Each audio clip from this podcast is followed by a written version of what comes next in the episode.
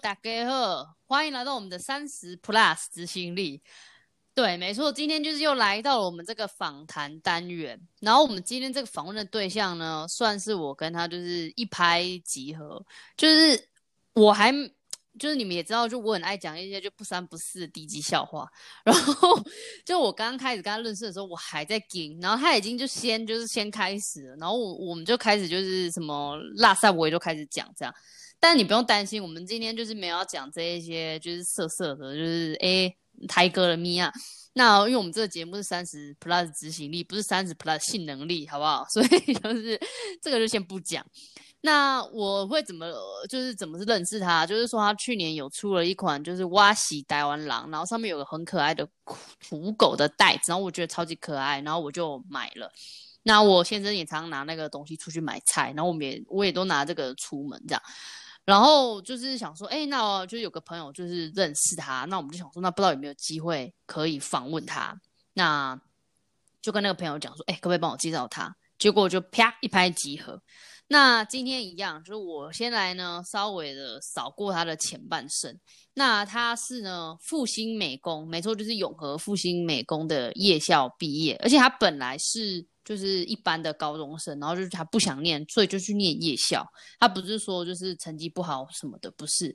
那他就是一路走来呢，也都很做自己。他以前在外商很有名的外商公司，然后做设计师，然后薪水也超好，这样。然后后来呢，就觉得不行，这个这个不是他要，然后就去做刺青。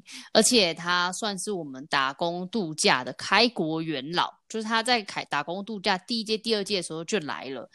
然后就是一切就是又都很好，因为他就是做绘本、做刺青或做什么的，就都很好。就他后来居然就是，咦，就又结婚了，然后嫁给了一个就是很爱东亚文化的先生。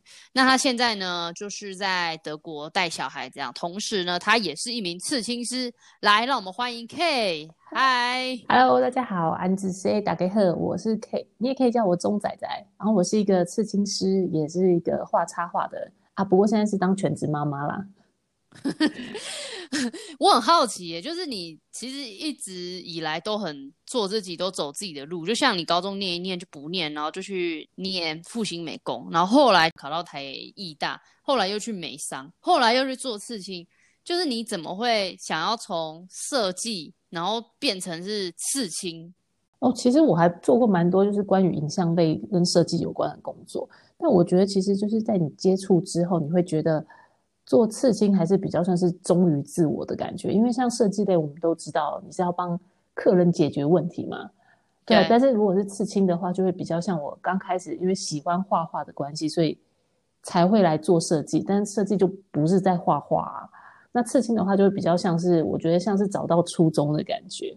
那你像设计的话，很多人其实会希望你做出各种不同风格的东西。那刺青的话，就是。人家喜欢你的风格才会来找你，就会比较偏艺术形态一点嘛。所以我觉得算是在就是学习设计，然后绘画这个过程之中，就是浑浑噩噩，然后最后找到自我那种感觉，哈哈。所以就是你从设计转到刺青，原因是因为刺青是一个可以展现你自我，嗯、然后同时又保留你心中喜欢画画的那个灵魂的。感觉这样，对对对，因为像你们大家都知道，做设计工作不就是就改到死啊？然后哎，不好意思，我喜欢第一版，然后就呃，就这种感觉。改了五版后，呃，其实第一版比较好。对啊，时间丢水沟。哦，OK，但你做刺青嘛，嗯，因为就是刺青这个产业，就是是一个什么样的环境，或者是我我先这样问好了，嗯，你怎么？成为刺青师，就你怎么就是从画画变成到刺青，就你怎么学的？其实是我当初在德国打工度假的时候，其实我原本也是有想要做设计的工作嘛，嗯、对。然后但是因为后来就是因为第一个德文不够好，然后再来就是你设计的东西跟他们的风格可能有一点落差。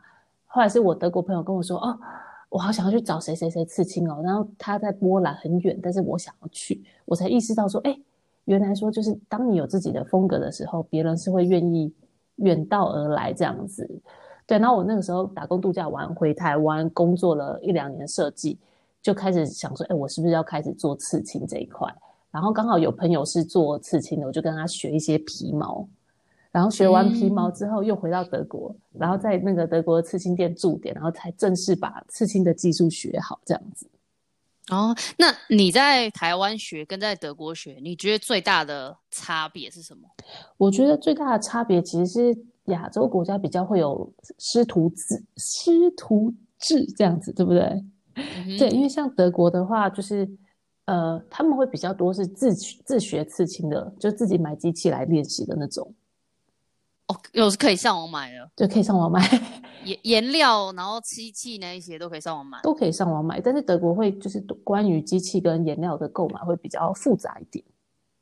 哦，OK OK，那台湾的话就是要可能要跟那种师傅，对，就偶塞啊、雕门那种的去走。你说雕字辈，其实台湾真的很多都是就是师徒制，就是你要进去当学徒，然后你当学徒可能不知道要几年，然后等到师傅愿意教你。然后师傅教你之后，你开始可能吃一些，呃，自己的朋友啊、家人，然后到师傅觉得说，OK，你现在可以当刺青师了，然后你就会在自己在师傅的店里面工作，嗯、然后工作给店家抽成，然后工作个几年之后，师傅觉得 OK，你可以独当一面，然后他们才会出来开自己的工作室，这样子，这是台湾的形态啦。那有薪水吗？呃，台湾一开始是没有诶、欸，我听到的大部分都是没有薪水，就是。你也是要烧存款当学徒这样子。德国有吗？德国的话就会比较不一样。台湾呃，德国的话就会比较像是你到这边学习，然后他们会付你工读生的薪水，然后就是边做边学，然后看师傅愿不愿意教你。但是他们就比较不会像台湾这样说哦，我是师出哪一门。这样子哦，嗯、就没有说什么我是跟谁谁谁学的这样。对对对。可是如果说像在两个国家，嗯、或者是说在台湾或在德国学这个刺青的话，大概多久可以出师？我听到平均大概都是两年到三年左右。啊，所以在台湾的话，等于你两三年是没有薪水了。对，很辛苦哎、欸，我觉得。好，这样讲好，因为我没有刺青嘛。嗯。那如果我现在想要一个刺青的话，就是这整个流程是怎么 run？就是。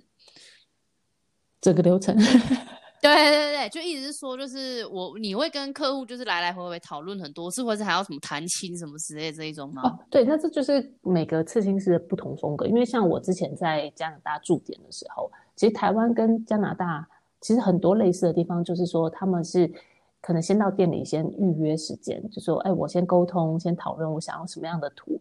假设说我今天就来说，哦，我想要一个捕梦网，然后可能大概八乘十公分大，在我的背后。然后可能就先付定金，嗯、然后再约一个刺青的时间，然后到当天刺青的当天，刺青师可能就会先把图给你看，然后你觉得哦满意了，你就可以现场做。那如果说不满意的话，现呃现场的刺青师会帮你改图，或者是说再另外约一个时间。那这就是比较一般传统的方式，就是诶收定金，另外约时间，然后要见面谈，这个是比较传统的方式。那我就个性比较怪吧，因为可能不是没有什么耐心啊，所以我都是跟客人约好，就说啊，你约到时间约好，可能七月十二号啊，你就当天来，然后我可能会跟你说这个是一个大图的时间还是小图的时间，然后你就坐在我旁边，我就开电脑，我就现场画给你，就你说什么我就画给你，然后画到你满意，我们才开始做。啊，如果时间到了不满意，就那我再帮你 约下一个时间。但这种状况还没有发生过啦，就是现场。了解完现场刺完，我都是比较走这样的形态。嗯，就等于是你的客户其实已经看过你的东西，你的作品已经有一定的了解，然后才会来找你。你不觉得很梦幻吗？对啊，就你的图都很可爱，都是小清新，然后也不是小清新，就是还是很可爱，嗯、然后很有刺完你就会觉得就是哦，这个是很有呃符合那个人的个性，或是他想要的感觉，这样。嗯嗯对，就是可能一边在聊天的过程之中，嗯、就会先。去猜测说啊，他喜欢什么样的风格？哦，那我问个问题：嗯、如果想要当刺青师的话，最基本的条件是什么？是都要很会画画吗？还是说画画这件事情是可以训练的？我觉得还是要有一定的热忱诶。我觉得就像是你不喜欢画画的，然后你叫他去练习画画，那他可以做呃，怎么讲？就是拷贝的，就是那种复制图，就是他可能找一个人家已经有的图案。然后你就是刺青的话，就是技术的部分，但是毕竟我觉得刺青还是偏艺术性，所以他可能还是会要带入一些自己原创的个人风格会比较好。但是如果说你只是完全只是有技术，然后你会不要说抄起来致敬别人的图，那其实还是行得通的啦。嗯、哦，就是临临摹路线，对对对，就是、就是不同路线，对对对对对。啊，OK，所以如果。假设说，像有人他有兴趣到欧洲，就是来学刺青的话，嗯、是有管道吗？就是他们是可以，就是说，哎、欸，我就透网络上找好，然后就去那边去学，学个几个月或是一年两年这样。目前好像比较没有这个方式、欸，哎，我目前方式好像没有，因为在我觉得在欧洲当地，他们其实还是会有一些人会写 email，就是给当地的店家，就说，哎、欸，我想要在你们这边当学徒，然后你们有没有收学徒之类的。但目前我听到的是，都是以当地人优先，就是因为第一个就是语言、oh. 语言的部分嘛，他们会希望你是一个能够沟通的人。但是还是有吧，像我之前在台湾的时候，我也有收到一个法国女生，她说她想要到，就是到台湾做刺青，然后用问我愿不愿意收学徒这样子，啊，也是蛮蛮有趣的，的哦、对。但她后来也是自己开店，然后回到法国的样子。那呃，就在一个问题，就我这个是帮、嗯、如果想到。欧洲或者是想来台湾刺青的人问啊，就是哪边的刺青费用比较便宜，嗯、或者是这两个地方的刺青产业有什么比较不一样，在风格啊，或者是在环境上面？我自己是觉得说你在台湾能够接触到的风格是比较多元的，嗯哼，很有趣啊，因为我觉得台湾本身就是一个很多文化混杂在一起的，所以其实台湾人他们对于艺术产业的吸收程度也是比较多。所以在台湾的话，你可以找到呃很可爱的宠物刺青，或者是花草类那种很优美的，或者是比较写实的都有。但是在欧洲这边，我目前看到的还是会以那种又大又黑，哎，不是开黄腔哦，又大又黑的风格为主，什么毛利图腾啊，什么蝴蝶啊，然后字，就是这种在欧洲还是比较主流的东西。哦、oh，OK，就是对啊，就是，可是我们印象是说，在欧洲是比较艺术气息比较浓厚，但其实是、嗯、事实上就是它的风格的话是比较限制的。反而在台湾，就是因为大家接触的不一样，像有雕系列那种日本的浮世绘，嗯、然后也有像你这种小清新，然后也有那种就是歌德的，就其实可以 touch 到的这种族群是比较广的。那费费用呢？呃，费用的部分的话，其实在台湾比较贵诶，比较贵。对，我发现，在亚洲的刺青师开价都会比较贵，因为我自己本身也有给韩国刺青师刺过嘛。嗯。然后那个韩国刺青师他本身是在德国职业这样子，对，哎，好远啊。对，但是就是我有时候跟他讨论过这个问题，就我们都一律觉得在亚洲收费是可以收到比较高。那当然，价格方面还是跟你是不是大师有关，就是你的知名度。但当你当你有知名度的时候，你也是可以。随便乱开价，就说一个小小图，人家说十万啊，人家说哦，我就是要给你刺，好，十万没问题。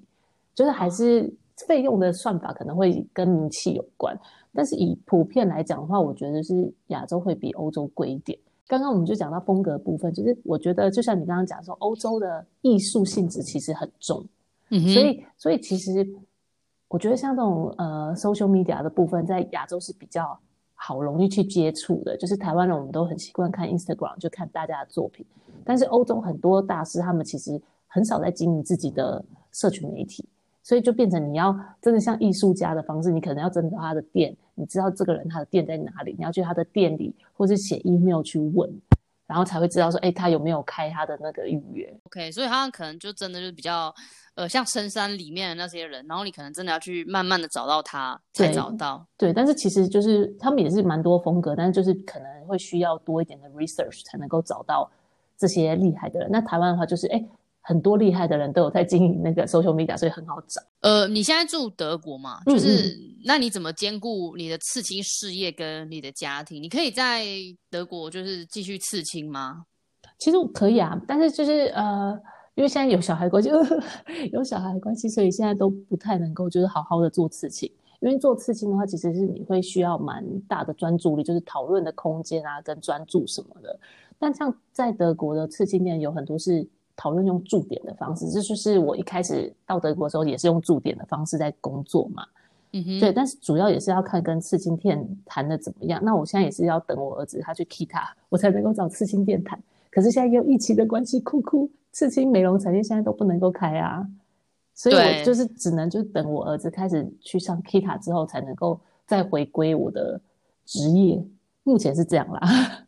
哦，那你你你你在这边是就是以 freelancer，你有就是 freelancer 申请的话，有需要什么条件吗？freelancer 的申请哦，其实好像不太需要什么条件，就是你上网然后登记说你的职业类别，然后就可以申请 freelancer 的税号。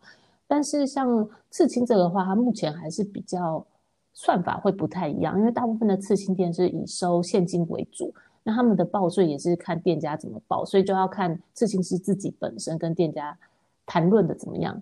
但如果是自己当老板的话，可能就是要去申请那个那个叫什么公司执照这样，自己自己那个 self standing self standing 对、那个，就是自己的工作室这样子。但是、哦、等于自自营商这样子。对对对，没错啊，那个税的算法又不太一样，就是要跟税务师。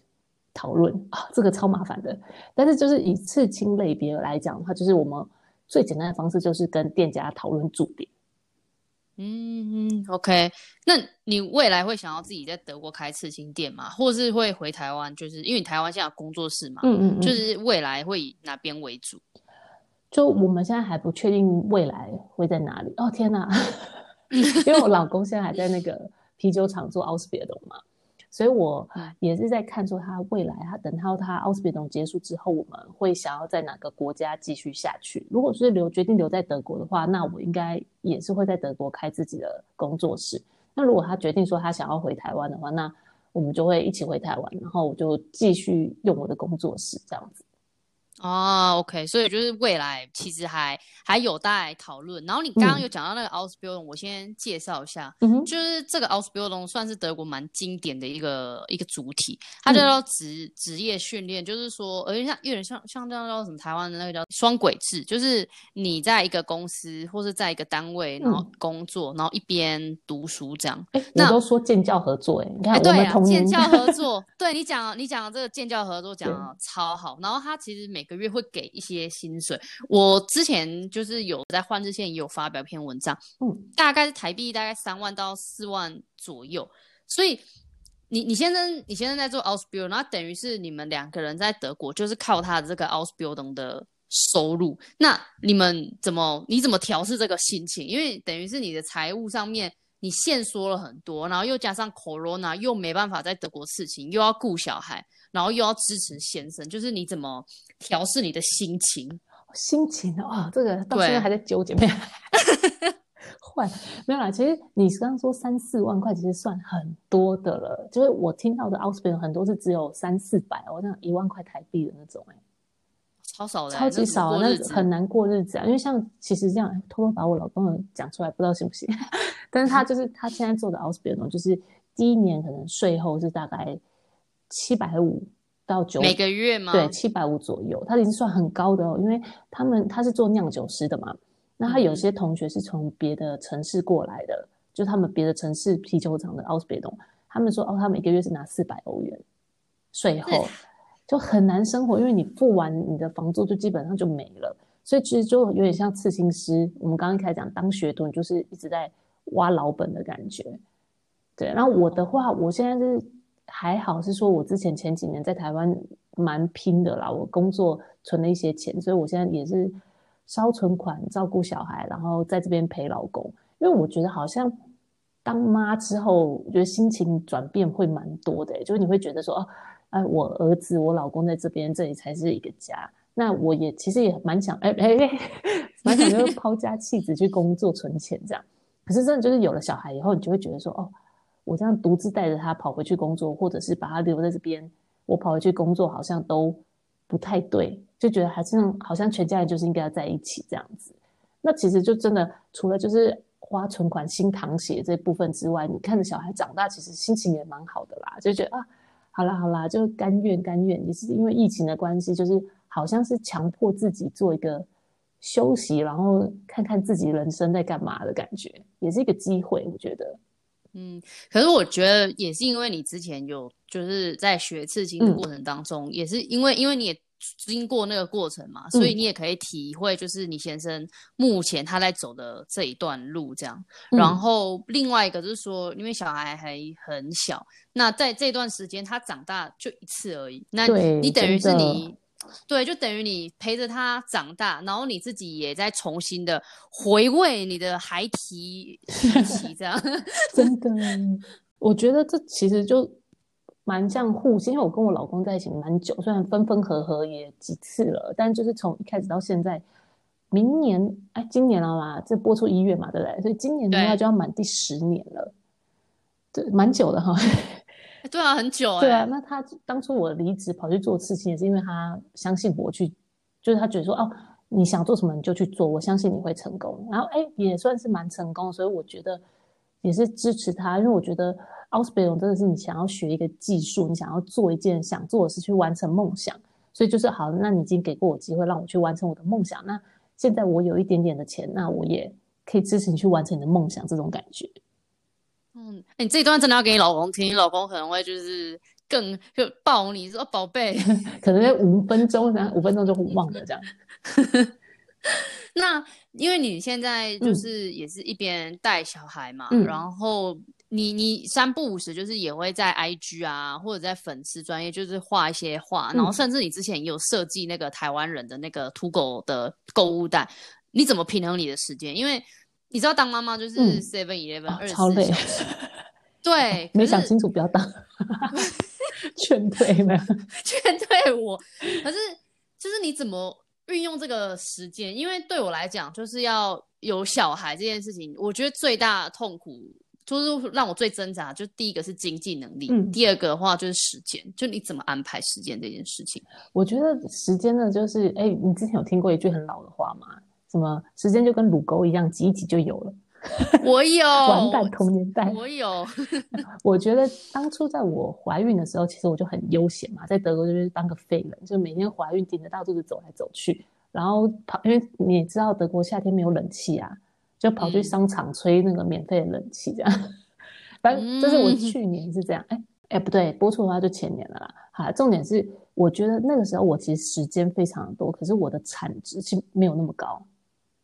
对，但是当妈妈之后，你会发现说，嗯、天哪，我有些事情是我很想做，我一直想做，就是我喜欢画画嘛，我想要画一些部落格啊，或者是我想要分享一些好笑的事情。但是小孩子就是你在旁边，就是就像你刚刚讲 Seven Eleven，啊，要喝奶就奶掏出来给他喝，肚子饿要煮饭饭给他吃，哎，煮饭饭，饭饭完蛋完蛋，对，反正就是都要等小孩睡了，你才有办法做这些事情。但是很奇怪，就是因为你。不想要放弃自己想做的事情，所以你真的就是时间挤一挤，就是哦，他午睡，看一下时间，哦，他可能睡四十分钟到一个半小时。好，这个时间我赶快，就是他一睡，马上 iPad 就拿了，就跑到客厅就开始画画。哦，就等于因为你你已经就是这个时间是你被切的比较零碎，然后反而是你很想要。呃，做你自己想做的事情，然后你就会抓紧这个时间，就跟乳沟一样，就硬挤，叮叮叮出来这样。对啊，我们现在这个 pocket 也是我儿子现在五岁，小贝还等我哎，超可怜。其实你当妈妈之后，就是你那个整个能力都被激发出来，潜力就爆发了，肾上腺素。对，就是老娘现在这一个小时就是要干这些事情，这样。我觉得会耶，真不是也都是最后一天才突然产值爆发。呃，我们回来讲，就因为你现在除了是你刺青师的这个身份，嗯、然后你也是一个妈妈，嗯、也是一个外籍新娘，然后特别是因为你现在有有小孩嘛，嗯，那因为你是我们第一个访问到就是有小孩的访问者，嗯、那我，我想要知道就是说，你觉得就是在海外最重要的三件事情是什么？我觉得女生来讲，因为我们。会怀孕会生小孩嘛？那是你不想生也是你的事了。但是就是以女生来讲的话，我觉得有三件事情很重要。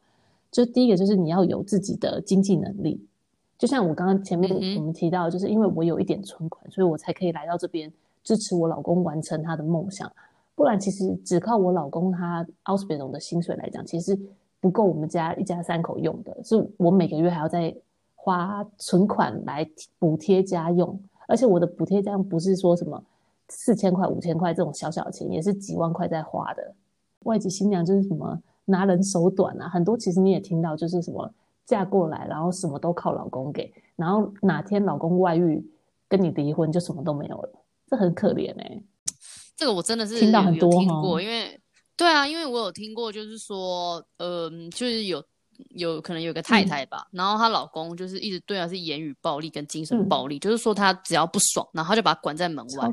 那你想想看，像这种冬天，我们家外面是零下二度，然后他把她关在门外不让她进门，就算让她进门，就说这个炉子你不能用，嗯、然后你不能煮什么，不能煮什么，连一碗泡 连一碗泡面都不让你煮，好夸张哦。让对啊，然后他可能有时候走投无路，就会可能上网问说，或是问身边的人说，哎，不好意思，可不可以借住你家一晚什么的？嗯嗯、我我觉得在这种时候，真的就是很很悲戚啊。那不要让自己就是落落的这个这个这个田地。对，哎，所以你看，我们回来 第二步，就是我觉得第二很需要的就是语言能力。就像你好，我们刚刚讲经济能力，就是你刚刚讲的那个太太，很可怜的太太，如果她有经济能力，对，她是不是回去就？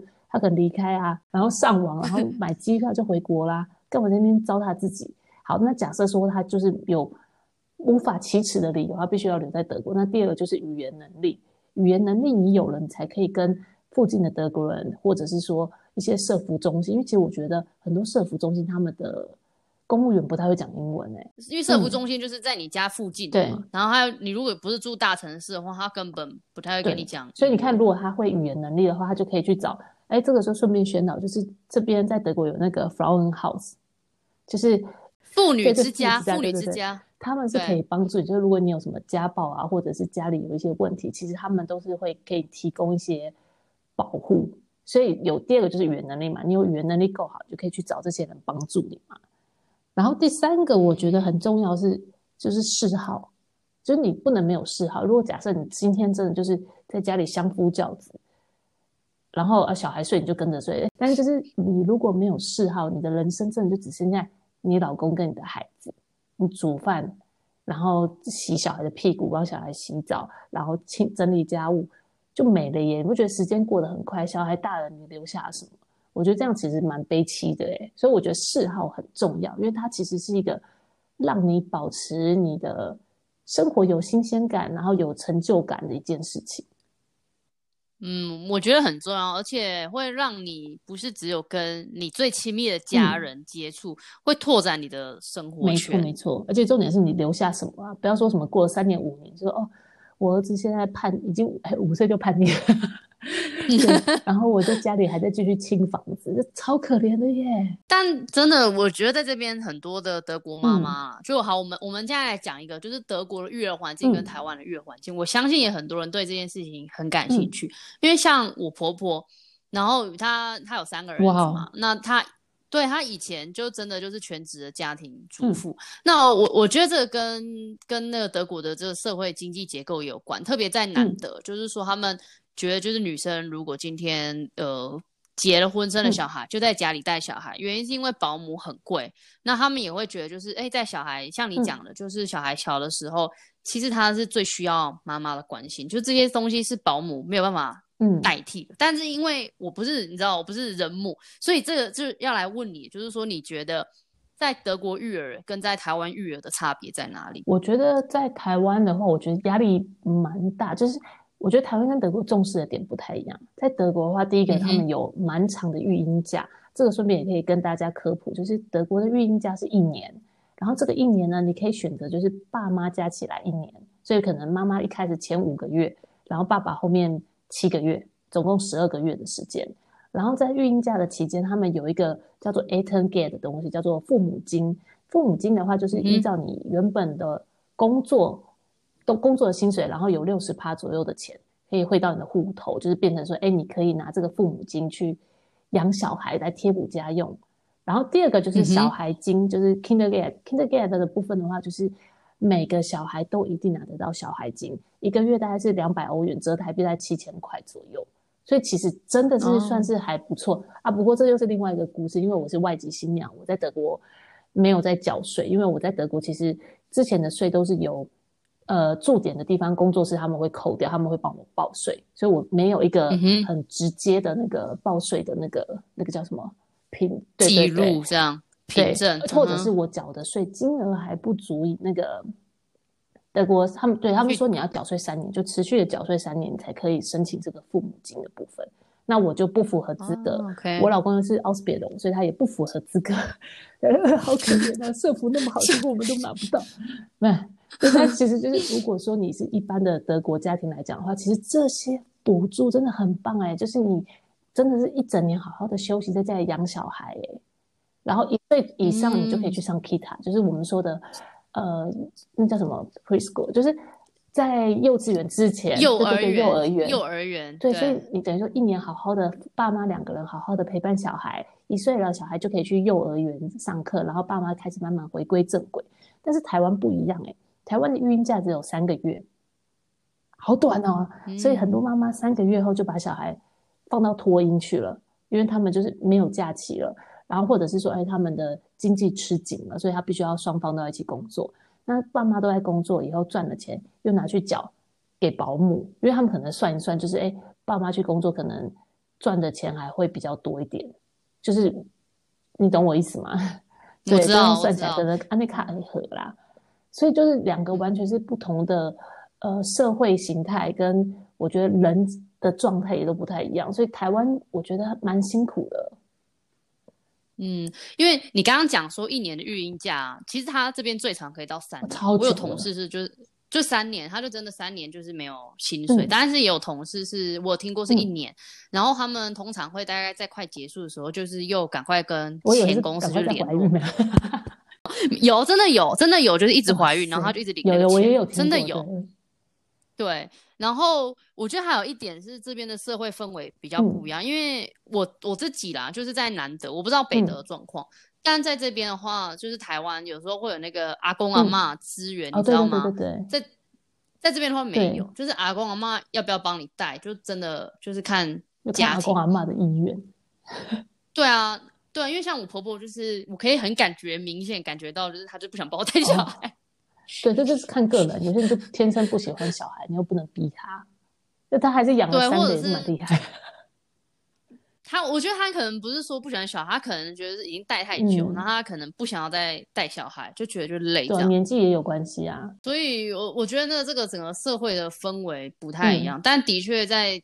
德国的话是大部分的妇女都是，如果有了小孩，的确都是在家里，就真的都是在家里，嗯、然后变成是家庭。而且像你刚刚讲的三年，那三年其实就是满三岁就可以去上幼稚园。那德国的规定就是好像写在宪法里面了，我考试有考到，就是说三年就是一定就是可以去上幼稚园，而且社会保障你一定有一个幼稚园的位置。然后德国上课是从幼稚园到大学毕业都是免费的。哦，好好、哦，对，都是免费，除除非除非你念私立学校，但是文具很贵，文具很贵很重，文具很贵，真的。对啊，所以他请三年，然后他刚好小孩上幼稚园，然后他就回归职场，其实也蛮不错的啦，也是蛮不错。嗯、可是有很多的，我知道，我听到是他们就是排那个 Kita，、嗯、像你刚刚讲的那个幼稚园或是 Kindergarten、嗯、排很久，嗯、然后我甚至有认识的女生。嗯她在刚怀孕，就是那个验孕棒没有两条线，她就立刻去排。好像是哎、欸，啊，我赶快也要去查，只有一岁，好紧张，紧张。好啦，好，我们今天谢谢 K，就是带我们就是聊了一集这个轻松又愉快，然后也讲了很多，就包含说这个。